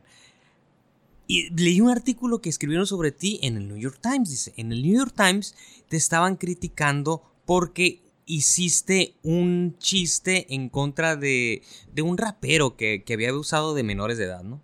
que hiciste chiste, ¿no? Diciendo de que, este, cómo, cómo era posible que el tipo este ta, ta- ta pendejo que estaba diciendo la edad de las niñas que estaba violando. Dice, no digas la edad, di que tiene 30 años. Y dice, y en el, en el artículo New, New York Times está diciendo que con esos chistes tú estabas reivindicando y estabas normalizando la pedofilia. Pero cuando te criticaron por, lo, por los chistes de trans que hiciste, no dijeron que estabas normalizando la, la transexualidad. ¿Por qué no dijeron eso? Significa que no están de acuerdo tampoco. Y entonces dice Ben Chappell, fíjate, no me había puesto a pensar en eso. Pero luego, dice, le estaba diciendo al público, me puse a pensar más a profundidad, ¿por qué esa chica trans estaba disfrutando tantos mis chistes? ¿Por qué se estaba carcajeando? ¿Por qué los estaba entendiendo? Y entonces lo comprendí. Porque ella antes era hombre. Ella era hombre, entonces valió mal. Valió, man. Sí, güey, ese vato está. Ese vato se bien, está bien su. Ya me, ya me he echado como tres o cuatro de ese güey. Y del Dave Chappelle se lo recomiendo, véanlo. Claro, hay que tener estómago para verlo, porque como dijo el. El Fausto Ponce que sale con el Zurita en el radio. Este. Dice, es un provocador. O sea, el vato hace chistes para, para provocar. Y lo logra, porque sí provoca. Pues así dice cosas así como que, ay, güey, no está, no está. No cualquiera te los avienta, pues así. Y, y sí está funcionando. O sea, a mí me gusta, pues yo sí me río con sus. También me reí mucho con el del Ricky Gervais, Ajá. el de Humanidad. Sí. Está bien perro, güey. Está muy crudo, pero está. Pero sí te quedas así como que, pues sí. O sea, el vato que hace una crítica a la sociedad, a la sociedad sensible, pues. A la, a la, a la sociedad sensible donde, ay, que no, le estaban criticando porque hizo un chiste del cáncer o algo así. y el, y no, que el que haga un chiste del cáncer, dijo, algo así, que sí dijo, que haga un chiste del cáncer o no haga un chiste del cáncer, no va a borrar el cáncer de la humanidad. O sea, o sea, sea, ¿qué? No, pero es que la gente que... ¿Gente qué? Hay mucha gente con cáncer y hay mucha gente que no tiene cáncer. O sea, ¿qué vamos a hacer? Y vamos así. Es como el, el- el comediante este otro. eh, JK, ¿cómo se llama? El, el- el que también le- lo, lo tupieron por estarse masturbando enfrente de celebridades. Ah, el. el- Clark, ¿cómo? Se me fue el nombre. JC Clark. JCK, JCK. Ah, algo así que, güey. No me acuerdo ahorita. A ver, eh, necesito acordarme del nombre. Louis C.K. Louis C.K.. Louis C.K. Eh, Luis C.K. dice que estaba haciendo, eh, que tenía una, eh, estaba contando que tenía unos chistes antes de que, de que, de que le estallara la bomba, ¿no? Todo esto. ¿Qué pasó con Louis C.K.? Que em- con este movimiento del, del Me Too en Estados Unidos, que es un movimiento de las mujeres en contra de la violencia, a, las mujeres en contra de la violencia femenina. Entonces lo empezaron a, a denunciar que, que en, alguna, en alguna ocasión, en alguna fiesta, de, en algún hotel, eh, él se había sacado el pene y había, y había, eh, se había masturbado güey. enfrente, ¿no? Enfrente de un grupo de celebridades, ¿no? Entonces, la- entonces, después de años, pues lo denunciaron, ¿no? Y pues lo quemaron en todas las redes sociales. Y muchos gen- muchas personas, Ben Shapiro, que es un provida judío de Estados Unidos, eh, muy buen argumentista, y Ben Chappelle también, estuvieron muy a favor de, de, de Louis C.K. en el sentido de que, se- o sea, en primer lugar, no violó a nadie. En primer lugar. Pues sí. El vato lo único que hizo fue pedir permiso para masturbarse y todavía le dieron permiso, las mujeres. Dice, él, ¿me puedo sacar? Bueno, total. Entonces, antes de que sucediera todo esto, el, el Luis C.K. estaba haciendo, estaba haciendo un stand-up y decía, yo tenía un chiste sobre personas con síndrome de Down. Y yo decía, tengo el derecho a contar este chiste porque yo soy más estúpido que el promedio de personas. Por lo tanto, como soy más estúpido, puedo contar algo de alguien que es menos estúpido que yo diciendo que es estúpido. Ya. Entonces, dice que en una ocasión le dijeron eh, backstage, le dijeron antes de que entrara al escenario, ¿sabes qué? Hay una, hay una niña con síndrome de Down en el, eh, ahí en tu, eh, en tu show. Está en primera fila para que te cuides con ese chiste que vas a decir. Y dije, ah, ok, ¿cómo no? Obviamente, como soy yo, me valió madre. Y lo dije. Y la niña estaba cagada de la risa, estaba encantada. de- Y luego me quedé pensando en, en- en algo. Dice, o sea, yo soy el maldito desgraciado por decir un chiste en contra de los síndrome de Down, teniendo una persona con síndrome de Down enfrente de mí. Yo soy el desgraciado. Pero no el papá que la trajo a ver mi, mi show. Dice, ¿cómo? O sea, yo soy, el, eh, yo soy el desgraciado, pero sale invicto el papá que lo trajo. No, pues el papá es el desgraciado. Dice, yo qué fregado, yo nada más hice mi chiste, hice mi acto. Dice, el desgraciado es el que lo trajo ahí a un club nocturno a ver una- a un comediante, a un estandopero que hace chistes negros. Ajá. Pero es la religión del subjetivismo, la religión del sentimentalismo, de las emocionalidades. Y ya hemos hablado mucho en estos podcasts sobre eso. Y es que no pasa. No pasa de moda. Porque se sigue incrementando cada vez. Cada vez más. Acabo de. Pues se los mandé al grupo que tenemos en, en WhatsApp nosotros. Acabo de mandar una. Mandé una imagen, ¿no? Estos días. De que es eh, Bart Simpson en una de las escenas. Y el encabezado del chiste dice, o del meme dice, cuando haces una broma, pero estás en el año 2019. Y entonces hay una escena de Bart Simpson que está en el suelo en una noche con lluvia y tiene como siete revólveres alrededor apuntando a la cabeza, ¿no? Y entonces en, el meme, en cada revólver hay una cuestión que tiene que ver con algún movimiento de estos sentimentaloides que están en boga. Entonces dice, cuando haces una broma, pero es el 2019 y el Bart Simpson está siendo apuntado por el movimiento LGBT, por, el, por los musulmanes, por los judíos, por los veganos, por las feministas, por los gordos, por los comunistas. O sea, diciendo, o sea, ya no puede hacer chistes de nada porque todo mundo, todo mundo se siente aludido. Todos se ponen el saco, todos todos se sienten ofendidos. Estamos en el mundo en el año de los ofendidos. Donde ya no puedes decir nada. Se acabó la libertad de expresión. Descanso mi caso.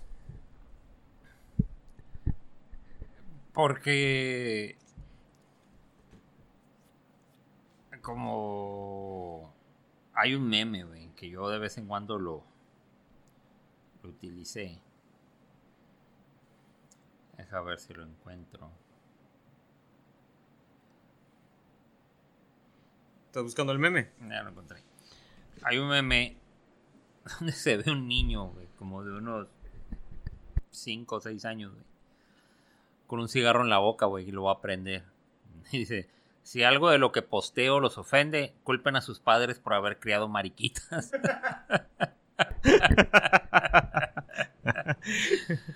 Pero fíjate hasta dónde ha llegado O sea, me dio mucha risa, güey. por eso lo tengo guardado, güey. O sea, lo tengo guardado de que... eh, Porque ya de, de un tiempo a la fecha, ¿qué te gusta? Unos 10 años. Si no es que menos, a lo mejor. Todo el mundo tiene la piel muy delgada, güey. Ya nadie puede decir nada porque alguien va a resultar, este... Aludido, ofendido. ofendido. Entonces. Y, lo peor es de que se ofenden de algo muy tonto, muy tonto, muy torpe. O sea, no es como que estoy hablando de, de del holocausto, de judíos y el holocausto, o sea, cosas así. Entonces, cosas que a lo mejor, esas tal vez yo considero que sí son algo sensibles.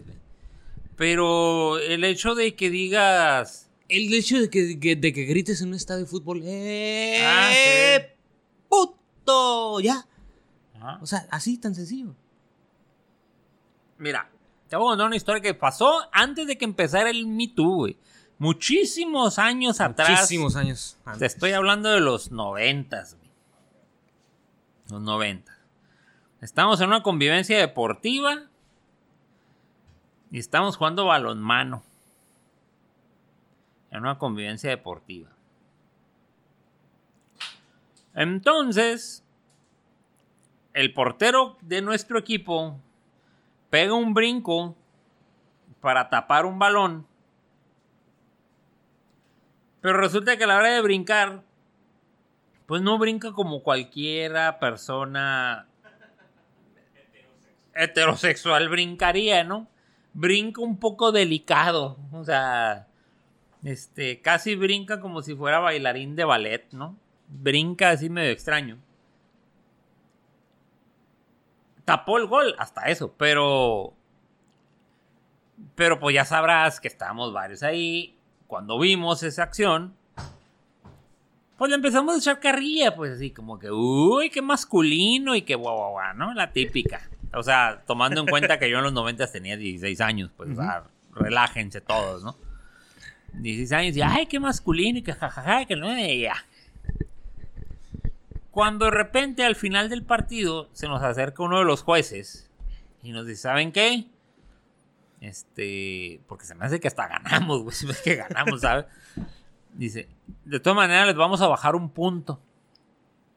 Entonces, cuando no me tenían que decir a mí, no me lo dijeron a mí directamente, le dijeron a una persona que iba a un lado de mí. Y pues lógicamente me encendí, ¿no? ¡Eh! ¿Por qué nos van a bajar un punto? Pues si ganamos, o sea, no, no, no, por, por las burlas y las faltas de respeto. ¿A quién? ¿A quién le estamos faltando? Pues al portero. Pues si era el portero de nuestro equipo, o sea, que valga más, ¿no? Resulta, resulta, fíjate, en los noventas, güey. Que era gay. Resulta que el portero del otro equipo... Ah. No, el eh, portero de nuestro equipo no era gay. No, de hecho, él- ahorita a estas fechas ya está casado y tiene como tres chamacos. No era gay. Pero el portero del otro equipo sí era, güey. Pero nosotros, ¿cómo íbamos a saber? Sí era y se sintió ofendido, güey. Y fue y se quejó No, con los jueces. no, Entonces vino uno de los jueces. Oye, mira, pasa esto. Entonces yo dije, ¿y cómo vamos a saber nosotros de que esa persona es. es... En ese, tiempo, en ese tiempo no eran gays, eran homosexuales Sí. Y esa persona es homosexual. ¿Cómo vamos a ver nosotros? Digo, o sea, no fue, uno, no era dirigido a él, era dirigido a nuestro portero. Sí. Nuestro portero está muy tranquilamente festejando el triunfo, o sea, Sí. le valió más. Ajá. No, pero es que aquel se ofendió. Y, ah, y, nos- y nosotros culpa tenemos, pues, o sea, nosotros no sabíamos que aquel amigo era, Ah, no. que era homosexual ni nada. Pero de todas maneras bajaron un punto. Nos enchi- me enchilé y todo lo que tú quieras, y todo el mundo se enchiló. Dijo, de todas maneras, al final terminamos ganándole a todos, pero, pero el hecho de que nos bajaron un punto por algo que nosotros ni en la vida. Ahora ese, ese caso se repite todos los pinky días. güey. Todos los días. Todos los días alguien se ofende por algún chiste, por algún comentario, por lo que sea. Es más, a veces se quejan a lo estúpido. A lo estúpido. Hay un, hay un meme. Este, pues más bien no es meme, es un letrero. Que dice. eh, eh, ¿Qué es? Eh, AMLO es un bípedo heterosexual. sí lo vi. Y la raza briga, ¿qué? Porque ofendes al mejor presidente y que la ma... Y le tiran al vato. O sea, güey, no está diciendo nada, güey. No está diciendo, no lo está ofendiendo. No está diciendo nada que no sea cierto. O sea, pero la raza ya no sabe ni qué onda y brinca al güey. Y, y no, güey, lo estaban haciendo pedazos al vato que puso eso acá. Pero pues es verdad. O sea, es un bípedo, heterosexual. Sí. Pero la raza brinca y patalea y hace su pinche escándalo, güey. Entonces, te quedas, hey, primero lee bien, entérate de lo que se está diciendo y luego ya después te quejas, ¿no? Como me, me mandaron este, que también es un screenshot de, del Facebook, que pone entre, entre sig- signos de admiración, legalicen el alboroto. Ah, sí, sí lo vi. Pero si lo lees así nada más de buenas a primeras, Ah, no pero dice legalicen el aborto, ¿no? Dice legalicen el aborto. Y responde una, ¿y por qué? Claro que no, mejor te hubieran abortado a ti, pendejo. Y luego responde el tipo que lo pone, ojalá, pero al menos me enseñaron a leer bien, pendeja. Sí, güey. O sea, te digo que la gente, la gente brinca, pues. O sea, hay un, la frase que usa el, el Villalobos, güey. Dije, es que son como perros de rancho. Dije, ladra uno por allá y luego todos empiezan a ladrar y nomás uno sabe por qué ladrón. Los otros nomás ladran a lo güey. No tienen ni idea. Ladran a lo güey porque uno ladró y ya se, acabó. Y, te- todos los que ladran a lo güey terminan eligiendo al presidente. La otra. Otro, o sea, no, no, no. Lo peor es de que el otro día estaba riendo un- una persona ahí porque ahora que fue el, el aniversario del terremoto, estaban sacando que del fideicomiso, un disque fideicomiso Sí, que armó Morena, Que armó Morena para apoyar a los damnificados. No apoyó a nadie, güey. No apoyó ese nadie. dinero no fue a parar a los damnificados. Nadie sabe dónde fue a parar ese dinero. Ellos no lo regresaron, nada, güey. O sea, el dinero ya, se desapareció. Entonces estaban diciendo, oye, ¿qué onda con eso? Y estaba un vato contestando, les dijo, ay, ay, ay. Ya se imaginarán cómo están los amlovers. El PRIAN robó más. Sí. O sea, justificando lo injustificable, güey. O sea, sí, pues el PRIAN robó más, si ustedes quieren. Pero supone que Morena dijo que él no iba a robar, pues. Así es. Entonces, no va a robar. No, pues el PRIAN. Ah, bueno, pues pide una investigación del PRIAN, güey. Que investiguen al PRI, que investiguen al PAN. No la han pedido. Nomás es pura legata. Entonces, eh, Y me, me- me- me gustó ese, ese sobre, hab- hablando sobre eso, sobre el, sobre el PRIAM, me gustó el, el cartón que sacó Calderón. ah, creo que, el del avión. No, sacó Calderón un, ca- un cartón, no sé si, si fue la semana pasada. Lo, lo tuiteé. Lo tuiteé ese cartón. eh, fue hace seis días, creo que fue la semana pasada. Y entonces dice, por Paco Calderón, dice ciclo de caudillos. Y entonces pone las cuatro transformaciones. Porque ahorita estamos en la cuarta, pues. Ajá. Pero según la cuarta transformación, oficialmente hablando, o sea, según la cuarta for- transformación de AMLO, es porque la primera fue la independencia. La segunda fueron las leyes de reforma, ¿no? De Benito Juárez. La tercera transformación fue la Revolución Mexicana con, con Madero. Y ahorita estamos en la cuarta transformación. Eso es el, el, oficialismo. Pero dice Paco Calderón, no, esa no es la cuarta transformación. Entonces, ese lo tuiteé hace seis días y pone Paco Calderón. La primera transformación y pone una caricatura de Plutarco Elías Calles eh, mostrando el escudo del partido que él fundó, que fue el PNR, el Partido Nacional Revolucionario. La segunda transformación, el siguiente cuadro, es eh, Lázaro Cárdenas eh, descubriendo el escudo que él había reformado de PNR, de Partido Nacional Revolucionario, cambió Lázaro Cárdenas por PRM, el Partido de la Revolución Mexicana. Es la segunda transformación. La tercera transformación es de Miguel Alemán, que cambió el PRM, el Partido de la Revolución Mexicana, de Lázaro Cárdenas por el Partido, de la Revolución, del Partido Revolucionario Institucional. Ya cambió de nombre, el PRI. Y la cuarta transformación, Morena. O sea, lo que está diciendo Paco Calderón es simplemente la cuarta transformación es cambiar de PNR, que es de Plutarco Elías Calles, a Morena. ¿Por qué? Porque toda la base de Morena es el PRI. Ahora diría Troches, no, no, no, no, es que no es que sea la base del PRI, sino que hay muchos priistas que se No, no, no, no, es la base. El PRI es la base. ¿Quién es Morena? ¿Quién es el líder de Morena? López Obrador. ¿Cuál es la base de López Obrador? El PRI. Él es priista. Punto. O sea, la nueva, la, cuarta transformación simplemente es de Plutarco Elías Calles a López Obrador. No hay otra cosa. No hay otra cosa después de esto. todo esto es, eh, eh, es algo comprobable, es algo verificable, verificable nomás cuestión de que le rasques, le rasques tantito, aunque ellos lo nieguen, lo nieguen y lo recontranieguen. Pero bueno, esa es otra historia de este, de este asunto, eh, de esta, de esta cuarta transformación. Resulta que a, agregándole más leña, al a la invasión del área 51. En la semana, la US Navy eh, pues dio a entender de que pues, los ovnis sí existen. Sí, vi ese video. Vi ese video que, que, sacaron por ahí. En Twitter estuvo rondando mucho, ¿no? Que, que al parecer estaban que eran unos pilotos. eran unos pilotos pues, correteando a unos, unos objetos voladores no identificados. Entonces, este, pues ya la Navy dijo, no, Simón, son un fenómeno este, aéreo, no sé qué. Le cambió el nombre.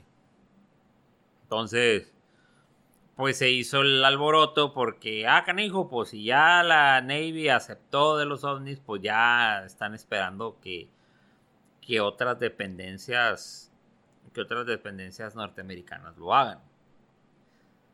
Pero todo eso se juntó con lo del Área 51, con la invasión del Área 51, pues ya sabrás. Ya sabrás del escándalo que se hizo de que, órale, no, pues sí, sí existen entrevistas, etcétera, ¿no? Programas especiales y lo que sea.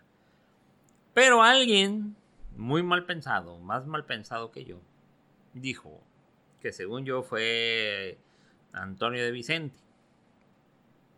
Este señor Antonio de Vicente es un investigador español que tiene mucho tiempo investigando cosas paranormales. No, no nada más ovnis, todo lo de este, paranormal. Pues bueno, el caso es que llega ¿Eh? Antonio de Vicente. Antonio de Vicente este, dijo de que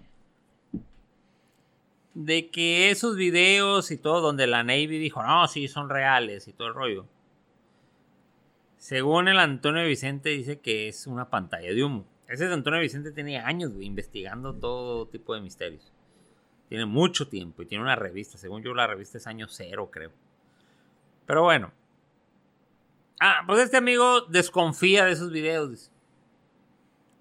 Entonces el vato dice, yo creo que estos videos nada más son una distracción. No son ovnis lo que estaban grabando esta gente. Hay mucha probabilidad de que sean naves no extraterrestres, sino terrestres. O sea, tecnología del ejército que se dio a conocer, o por lo menos salió ahí, y ya no saben cómo esconderla de los enemigos del Estado, en este caso de los rusos. Cómo esconder el, tipo de nave que tienen este, para hacerlos. Cómo esconder. Eh, bueno, pues las naves ahorita las está haciendo el Elon Musk, así que no hay tanta bronca.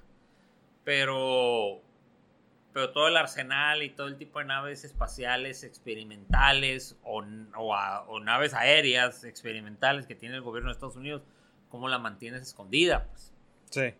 Para, para que no pues para que no te fusilen el diseño, etcétera, ¿no? Para que no se haga borlote. Entonces, este, pues así está. Entonces dice este señor Vicente, a lo mejor no es tecnología alienígena lo que está en la área 51, es tecnología de la Tierra. No, no lo dudo porque, no sé, hace, hace muchos años, creo que yo estaba en la prepa o en la secundaria, no, no, no, recuerdo, pero eh, veía, no sé si es este, si fue en su momento, eh, fue un documental apócrifo, quizás, no lo sé, no, no me acuerdo, no, no me acuerdo dónde lo vi, si fue en Discovery Channel en su momento, en National Geographic, no me acuerdo. Pero recuerdo que estaban mostrando la tecnología aérea de la época de los nazis en Alemania. Y cómo ellos estaban fabricando los nuevos aviones supersónicos. Y entonces sacaban imágenes de aquellos tiempos de 40, 43, por allá, 30 y tantos, de, los años 1930 y tantos, 40 y tantos. Entonces estaban sacando imágenes supuestamente de los aviones que estaban fabricando los alemanes que iban a ser supersónicos y las imágenes que, que, vi yo eran literalmente platillos voladores. Literalmente los platillos voladores que, que tú ves en, en, en las grabaciones que ponen, ¿no? Entonces, si este documental no, es, era apócrifo, sino que era, que era real, que eran imágenes verdaderas, estamos hablando de que hace casi 100 años, fíjate ya, casi 100 años, ya tenían esta tecnología los alemanes, no la tecnología alienígena, no, no, no, no, sino que ellos estaban fabricando tecnología supersónica con no con base en, proyectos eh, alienígenas, sino con base en una estructura científica, en un desarrollo científico eh, supersónico que habían llegado a la conclusión que la, mejor tecnología para hacer un avión de estas características era un avión un poco balado, bla, bla, bla, bla, bla, bla, bla. Entonces parecían, parecían eh, en, las imágenes que, que, hubieran sido lo que hoy conocemos como ovnis. Entonces, si eso lo hicieron hace casi 100 años, pues la tecnología a hoy, qué tan avanzada no está, que pudieron ya haberse concretizado esos modelos tan antiguos. Y hoy ya cómo se verían, pues hoy se verían como lo que popularmente se ha dado a conocer como una nave extraterrestre. Entonces, es, cobra perfectamente sentido lo que estás comentando, que hayan sido, sí, naves este, o aviones supersónicos que los hagan aparentar los gobiernos, los hagan aparentar todas estas este, instituciones como la Navy o los, los, o los Marines o lo que sea, los hagan aparentar como que sean, son aviones, eh, son naves extraterrestres, pero realmente son sus propios aviones eh, supersónicos con los que están haciendo pruebas y entonces pues simplemente los están filtrando, ¿no? Porque vi el video, incluso el video se me hace medio chafón, se me hace los clásicos videos que, que saca Jaime Maussan y, todas estas personas, pero, pero pues bueno, ahí, ¿quién, quién, quién, sabe, ¿no? no entre, entre más avanza la tecnología, más confío en mi perro y menos creo, entre más avanza la tecnología, menos creo en la posibilidad de la existencia de vidas en otros planetas. Mira, todo esto se ha vuelto un escándalo. Todo esto se ha vuelto un escándalo porque el gobierno de Estados Unidos admitió que no sé qué, que los ovnis y whatever. Este, todo se volvió un, un escandalito. Lo que sí es de que se vuelve un escándalo y empieza la gente a voltear. Entonces de repente tienes un auge querer en ese tipo de temas, en ese tipo de conferencias, la raza, la gente, queremos saber. Pero no siento yo que que se haya avanzado algo, pues. No siento yo que se haya avanzado algo en ese tipo de cuestiones. Puesto que sí, la Navy dijo, pero pues la próxima semana dice la Navy, ay, me equivoqué. y ya. y ya se, acabó. Ya, se acabó el, ¿Sí? borlote. Pues. Ahora, ¿cuál crees que haya sido tú? ¿Cuál es tu hipótesis de que lo hayan hecho con fines de... Pues con los fines que, que comentaste, ¿no? Que hacer una... Una cortina de humo. Mira, yo siento que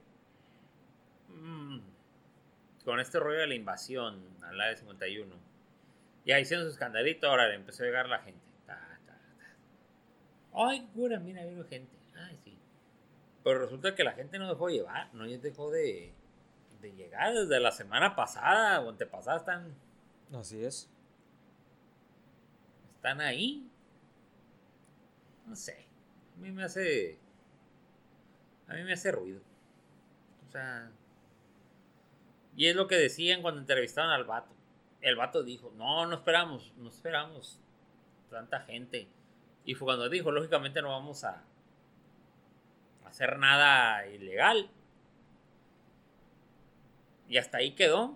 La gente fue la que empezó a agarrar, ahora sí que agarró la pisteada por su parte. Y empezó a hacer, pues, a hacer su desgarriete, pues, o sea, ya a alguien se le ocurrió hacer un festival. Y vas a ver que el año que entra se va a repetir otra vez, porque ya se va a quedar el festival del, del Área 51, le van a poner, vas a ver. Sí. el Festival 51. O como dices, Alien Stock. El Alien Stock.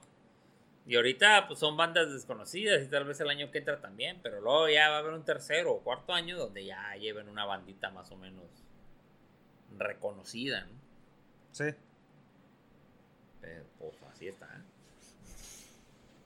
Bueno, pues eh, al parecer un tema nos llevó a otro, nos llevó a otro y nos consumimos el tiempo hablando de todo, de nada y de mucho más. Así es. Pues yo creo que aquí vamos a dejar.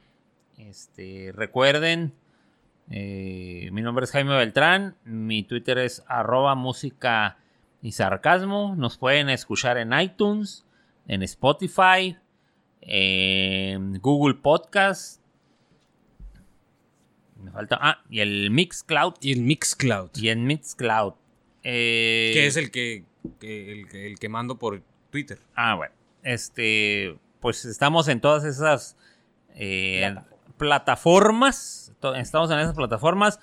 Denle un like y suscríbanse este, al podcast para que les esté llegando puntualmente en cuanto lo subimos, ¿ok? A ver, señor. Bueno, pues mi nombre fue Antonio Solache y sigue siendo, no fue. Antonio Solache, mi Twitter es arroba Antonio Solac con K al final en Twitter. Y en Instagram, pues también andamos en Instagram porque no lo damos de una vez. Eh, mi Instagram es arroba Antonio-Solac con K al final. El Twitter es todo junto y mi Facebook, mi Instagram, perdón, está dividido por una guion bajo. Mi Instagram es arroba Beltrán Jaime. Así que, pues les digo al rayo. Despídase, señor Solachín. Al rayo.